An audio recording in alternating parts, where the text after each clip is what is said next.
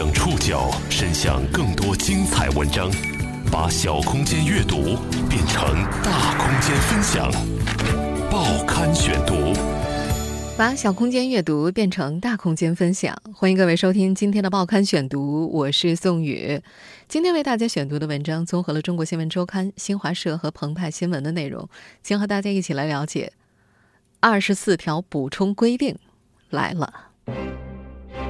备受社会热议的《婚姻法司法解释二》第二十四条，终于在这个二月迎来了补充规定。其中明确，虚假非法债务不受法律保护。你无论是夫妻两坑债权人，还是夫妻一方和债权人连起来坑配偶另一方，严格说，这都叫缺德。这条补充规定让通过网络聚集的二十四条受害者看到了新的希望。备受争议的二十四条是在什么背景下出台的？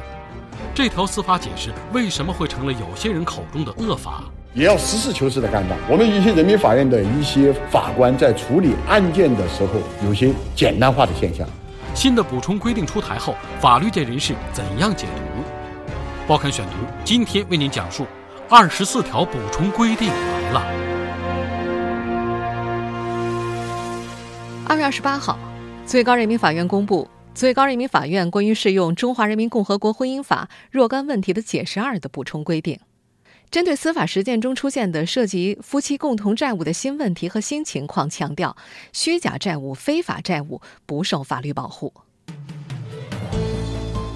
根据这份补充规定，最高人民法院关于适用《中华人民共和国婚姻法》若干问题的解释二第二十四条新增两款，分别规定：夫妻一方与第三人串通虚构债务。第三人主张权利的，人民法院不予支持。还有，夫妻一方在从事赌博、吸毒等违法犯罪活动中所负债务，第三人主张权利的，人民法院不予支持。最高法审判委员会专职委员杜万华：你无论是夫妻两坑债权人，还是夫妻一方和债权人连起来坑配偶另一方，严格说，这都叫缺德。审理夫妻债务案子，我们就主张要。德治和法治相结合，这也符合按照习总书记的要求，贯彻以德治国和以法治国相结合的方针。杜万华还表示，最高法将持续发布指导性案例，就家事审判领域中出现的新情况、新问题，统一裁判尺度。补充规定的出台，让网络上抱团取暖的二十四条受害者们看到了希望。在今年一月十七号播出的《争议中的二十四条》里，我曾经为大家讲述过这个群体的故事。他们中的绝大多数人都面临着感情和债务的双重打击。今天的节目呢，我们要为大家来梳理一下备受争议的二十四条的前世今生。备受争议的二十四条是怎么诞生的？这条司法解释的立法出发点是什么？为什么它会成为了一些反对者口中的恶法？报刊选读继续播出，二十四条补充规定来了。二十四条的全称呢是《中华人民共和国婚姻法若干问题的解释二》第二十四条规定。这条规定诞生于二零零三年十二月，是二零零四年四月一号起正式实施的。要解释这条规定，我们必须先来解释一下我国现行的婚姻法。我国现行婚姻法是二零零一年修改的。这部法律的第四章离婚中第四十一条就离婚之后的债务偿还问题专门规定，离婚时原为夫妻共同生活所负的债务，应当共同偿还；共同财产不足清偿的，或财产归各自所有的，由双方协议清偿；协议不成时，由人民法院判决。和一九八零年版的婚姻法相比。这部法律最明显的变化就是删除了男女一方单独所负债务由本人偿还的规定，因为随着时代的发展，进入二十一世纪之后，我国开始出现了夫妻利用离婚恶意避债的现象。一方大额举债之后，将家庭财产转移到了配偶的名下，之后再离婚。根据当时的法律规定呢，即便是债权人通过法院起诉追债，借债一方因为名下没有财产，无计可施。所以在当时，为了最大限度的保护债权人的利益，二十四条应运而生了。它的主要目的就是为了避免有人借离婚来逃避债务。二十四条明确，只要是婚姻存续期内的债务，只要债权人主张权利，按照夫妻共同债务来对待。即便离婚的话，未举债的一方仍有连带偿还的义务。可是，由于过分保护债权人的利益，二十四条从出台起呢就伴随着质疑，忽视了家事代理权的有限性是质疑的主要焦点。家事代理权它的全称叫做日常家事代理权。我们说的再通俗一点，就是在婚姻当中，夫妻双方可以互为代表，和第三方发生利益关系，并且承担连带责任的权利。不过，这种权利呢，它仅仅适用于日常事务。在中国法学会婚姻家庭法学研究会副会长李明顺看来，之前二十四条的缺陷就在于默认了夫妻在所有事情上都能够互相代表，而忽略了婚姻中所存在的许多超出日常事务范围的债务，配偶确实是有可能不知情的。比方说，借款一两万，就属于一般日常事务，但是无端借款几十万甚至几百万，又不买房又不买车，这就超出了日常事务的范畴。这时候再要求配偶方来承担责任，就忽视了婚姻当中无过错一方的正当权益。中国法学会婚姻家庭法研究会理事郭建梅在之前接受采访的时候也表示，仅从立法原则上来看，作为婚姻法的司法解释，未出台补充规定之前的二十四条和婚姻法的原则是冲突的。婚姻法的原则是保护没有过错的一方，谴责和惩罚有过错的一方。郭建梅说：“比如家暴、第三者等等，在离婚的时候呢，财产判决都会倾向没有过错的一方。但是之前的二十四条却是，只要婚姻关系存续期间的一方债务，只要没有特殊的约定，就按照共同债务来分割。当然，之前二十四条也规定了两种例外的情况。第一种例外要求就是，被诉连带责任的一方能够证明债权人和债务人是明确约定的，两者之间的债务是个人债务。”第二种例外的情况就是，根据婚姻法第十九条第三款规定，夫妻对于婚姻关系存续期间所得到的财产约定归各自所有，夫妻一方对外所负的债务，第三人知道这项约定，以夫或妻一方所有的财产来清偿。不过，对于这两种例外情况呢，很多位接受采访的专家都认为，在现实中国社会，这两种情况都不太可能发生。中国法学会婚姻家庭法学研究会副会长李明顺说：“债权人和债务人之间的约定，却要被负债的一方去证明。如果他连借债这件事儿都根本不知道，又怎么去证明呢？而且，在中国的婚姻关系当中，普遍默认婚后所得归共同所有，即使夫妻之间有财产债务归各自所有的约定，一般也不会有第三个人知道。”西南政法大学。民商法学院教授陈伟也表示，如果配合着其他法条使用的话，二十四条也可以不修改；但如果不配合其他法条使用，问题就大了。然而，在司法实践当中，由于二十四条它很具体直白，可操作性很强，所以就渐渐超越了婚姻法，被单独采用。二十四条的诞生目的是为了保护债务安全。然而，在他实际实施的过程中，却渐渐威胁到了婚姻安全。自称二十四条受害者的群体常说的一句话是：“一个婚姻毁了我前半辈子，一个判决又毁了我后半辈子。”报刊选读继续播出：二十四条补充规定来了。这些年，因为二十四条被负债的人不在少数。蔡小雨。是一名有二十多年教龄的幼儿园教师。二零一四年二月份，她和丈夫因为感情不和离婚了。然而离婚不到两个月，她便被法院传票包围，丈夫背着她借了数百万，债权人起诉她为共同责任人。蔡小雨回忆，站在被告席上的感觉是悲愤又屈辱。开庭之前，她坚信法律是公平的，谁借的钱谁还。可是结果让她失望。蔡小雨被判需要偿还的债务高达八百多万元，她没有能力偿还任何一笔，连二审的上诉费都屡次申请缓交，于是她被列为了失信被执行人，也就是我们通常所说的老赖。这就意味着她不能坐飞机，也不能坐高铁，不能做一切和信用相关的活动。她觉得自己没有做错任何事情，却要承担惩罚。蔡小雨和前夫有一个女儿。他曾在接受《中国新闻周刊》采访的时候说：“如果这条法律不修改的话，他一辈子都不想让女儿结婚。”从2015年开始，这些被负债者们通过社交网络聚集在了一起。愿司法公正二十四条修正微信群发起人陈玲每天都能够接到许多自称被负债者添加的请求，备注里出现最多的一句话是：“我要崩溃了。”如今这里已经汇聚了好几百名成员。另外一个名叫“二十四条公益群”的组织，成立不到一年就有了将近五百名成员。二零一六年五月份开始，群主彭云和李秀萍开始对中国二十四条受害者开展实名问卷调查。如今，他们的调查已经进行了四轮。根据他们的调查结果，一个出人意料的情况是，被负债者并不是像事先所预料的那样都是低学历者或者是家庭主妇。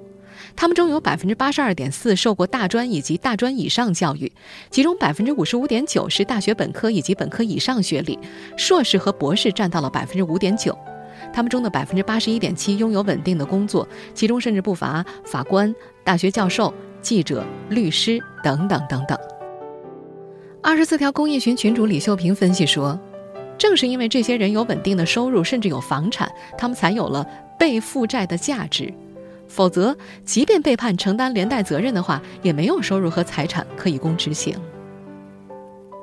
他们所进行的实名调查统计结果还显示，在进入被执行程序的被负债者当中，百分之五十八点九已经或者即将被列为失信人，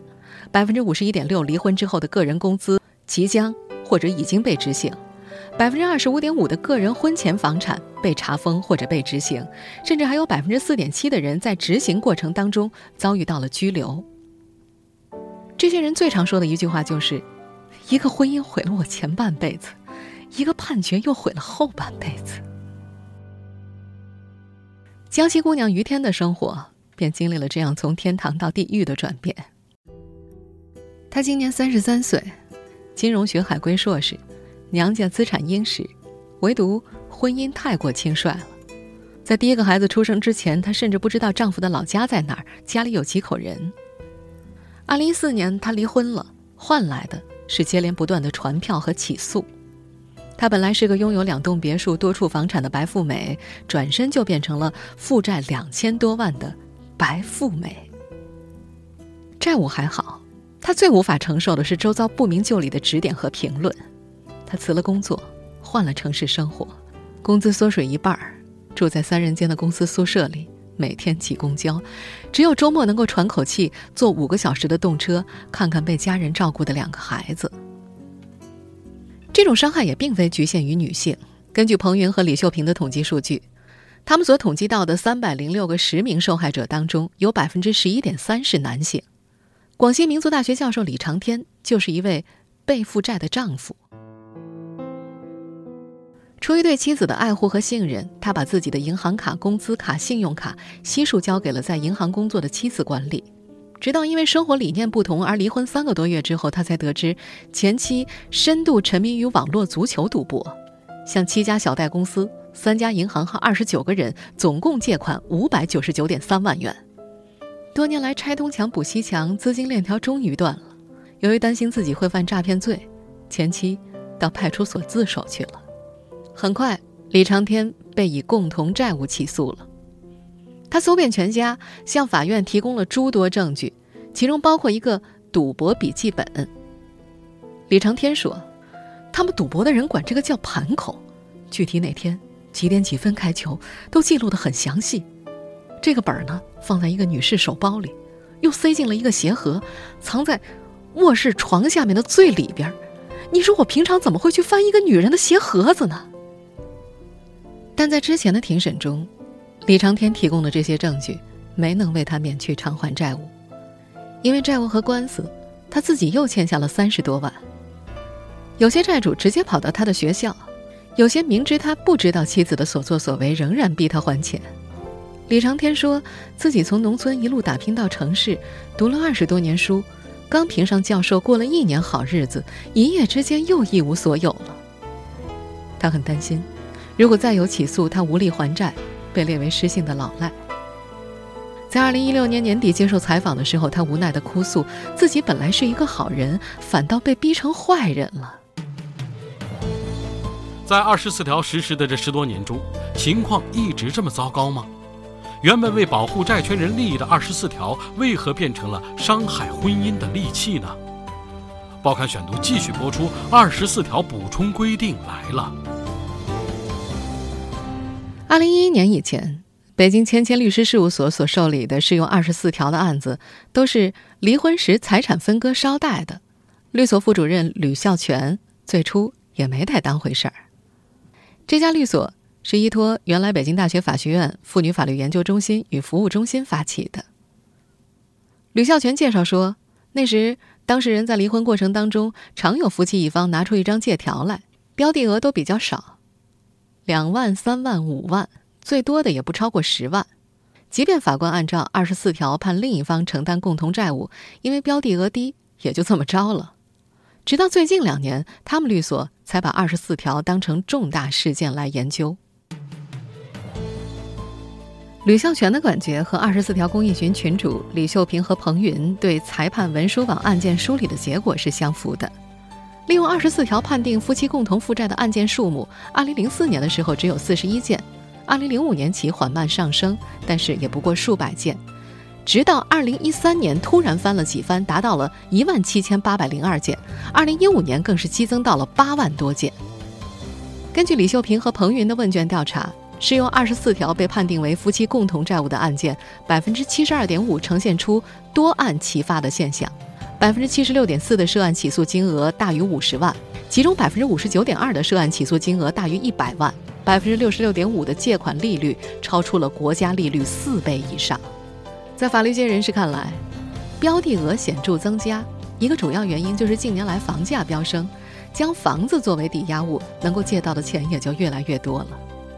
在中国法学会婚姻家庭法研究会理事郭建梅看来，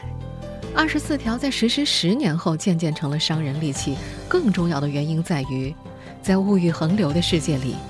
人心坏了。二零一三年的时候，他代理了一起案子。西南某县城一对同村的小夫妻，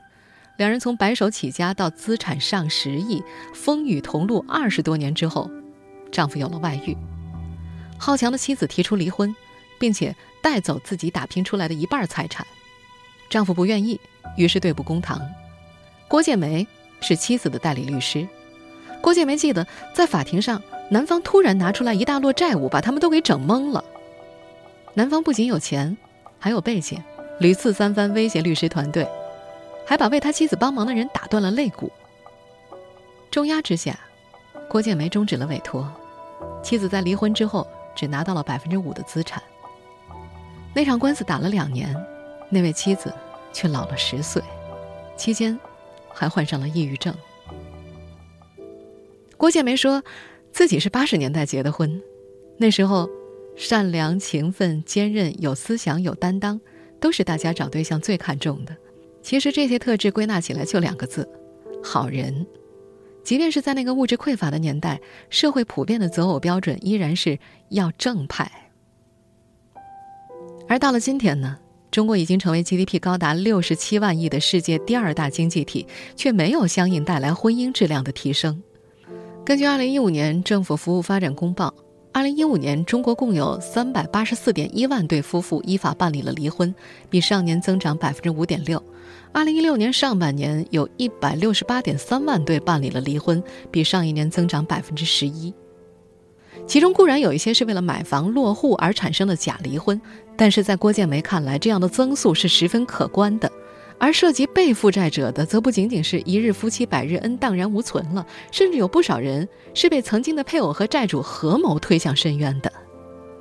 比方我们在前面提到的广西民族大学的教授李长天，后来才发现，前妻曾经多次偷印他的身份证，找人冒充他骗取小额贷款，一共是贷了三十九万，所有的信息都是他的真实信息，身份证、工作单位、电话。后来前妻被高利贷追债，被警方解救之后，才公认他是找人冒充李长天去借款。在北京千千律师事务所副主任吕孝全看来，没有出台补充规定之前的二十四条是对法律权威的一种挑战。他说：“如果一个正常人都能判断的虚假诉讼是债权人和配偶一方恶意串通来侵害一方财产的案件，法官却仍然只能够依法判受害人败诉，这其实是我们司法层面出了问题呀。”在不少法律界人士看来，这条司法解释早晚要修改的。就这样，受害者、法律界人士、公益人士，越来越多的人开始抱团取暖，他们也渐渐从个体维权向呼吁修改二十四条转变。他们的努力终于在这个春天迎来了希望。报刊选读继续播出，二十四条补充规定来了。二零一七年二月二十八号，最高法发布了关于适用婚姻法若干问题解释二的补充规定，明确虚假债务因赌博、吸毒等违法犯罪活动产生的非法债务不受法律保护。对于二十四条之前所面临的争议，最高法审委会副部级专职委员杜万华在接受采访的时候表示。二十四条是基于实践中出现夫妻以不知情为由规避债权人，通过离婚恶意转移财产给另一方以逃避债务，联手坑债权人的问题，在衡量债权人利益和夫妻另一方利益之后的确定表述。从司法实践来看呢，这一规定基本遏制了假离婚真逃债的现象。不过，随着社会的发展，夫妻双方联手坑债权人的少了。配偶的一方配合债权人联合起来坑配偶另一方的情况开始出现了。全国妇联同志给我们介绍，他们开始收到问题是在二零一三年，这两年就稍微多一些。因此，针对二十四条的不同解读也增多了。有观点主张修订甚至废止这一规定，理由是这条规定和婚姻法的精神相悖，过分保护债权人的利益，损害了未举债配偶一方的利益。他说，最高法。也陆续收到了一些来信来访，反映称该规定剥夺了不知情配偶一方的合法权益，让生产经营负债以及高利贷、赌博、非法集资、非法经营、吸毒等违法犯罪行为形成的所谓债权，以夫妻共同债务的名义判由不知情的配偶承担，甚至部分离婚案件的当事人为虚构债务包养小三、恶意举债，也让不知情的配偶去承担。在杜万华看来。上述现象其实和二十四条规定没有必然联系。我们的社会诚信的建设，我们的道德建设还没有跟上社会的步伐。他表示，现实中存在的适用二十四条判令夫妻另一方承担虚假债务、非法债务的个案，是因为法院在审理的时候未查明债务性质所致，与二十四条本身的规范目的没有关系。在和媒体座谈的时候，杜万华还坦诚，也要实事求是的干到。我们一些人民法院的一些法官在处理案件的时候，有些简单化的现象，特别是对债权债务关系它的性质的认定、证据的采信、当事人诉讼权利的保护等方面，可能都存在着一些问题，甚至还出现过曾经一度不明的时候，在执行过程中间直接追加配偶一方作为被执行人。他表示，随着社会的发展。最高法根据新情况、新问题，有针对性的适时出台新的规定，以保护夫妻双方和债权人的合法权益，维护交易安全。我们注意到，二十八号所发布的补充规定当中，增加了两款规定，分别作为二十四条的第二款和第三款，明确虚假债务、非法债务。不受法律保护。你无论是夫妻两坑债权人，还是夫妻一方和债权人连起来坑配偶另一方，严格说，这都叫缺德。审理夫妻债务案子，我们就主张要德治和法治相结合。法律规定完善了，但是实施的效果还要看落实。针对司法实践当中个别法院没有严格依法处理案件。简单的把虚假债务、非法债务直接认定为夫妻共同债务，而使夫妻一方不恰当的承担债务的行为，最高法呢还发布了关于依法妥善审理涉及夫妻债务案件有关问题的通知，细化审理涉及到的夫妻债务案件的要求。为了甄别债务到底是不是虚假，这个通知提出，当事人本人、证人应当按照民事诉讼法司法解释的相关规定到庭，并且出具保证书。通过对其本人的调查询问，进一步核实债权债务关系和具体债务是否真实。未举债夫妻一方虽然不能够提供证据证明债务是虚假的，但是可以提供相关的证据线索。法院呢，应当根据当事人的申请进行调查取证。配偶一方是要进入法庭的，你可以抗辩，可以要求债权人你把证据举出来，不能说哦，债权人说我出了这个钱，他们老公说我认可，那这就成立吗？作为配偶一方，你说你是在哪儿借的，时间、地点，当着法庭给我一一说清楚。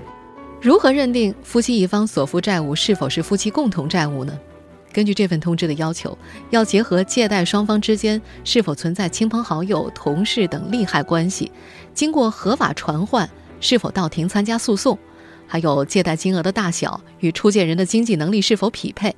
债权凭证是否原件，以及其内容是否一致等事实和因素予以判断，坚决避免仅凭借条和借据等债权凭证就认定存在债务的简单化做法。法院的判决啊，它只是依据事实和法律确定当事人的权利，但是当事人的权利能不能实现，还要看债务人自己的履行能力。如果他是有能力不履行，那我们强制执行，你跑到天涯海角，我们来找找到你，让你执行。如果他真的没有能力了，真的吃饭都成问题了，对他的基本生存权、人权是要保护的。另外，为了缓解夫妻另一方举证困难，通知还提出，对于夫妻一方对外借款的真实性持有异议的另外一方，可以申请法院对相关银行账户调查取证。杜万华还表示，最高法将会积极配合全国人大关于民法典的编纂工作，对于婚姻家庭领域中的夫妻财产问题、夫妻债务等问题作出进一步的分析研判，以便更好地指导各级法院依法妥善审理相关案件。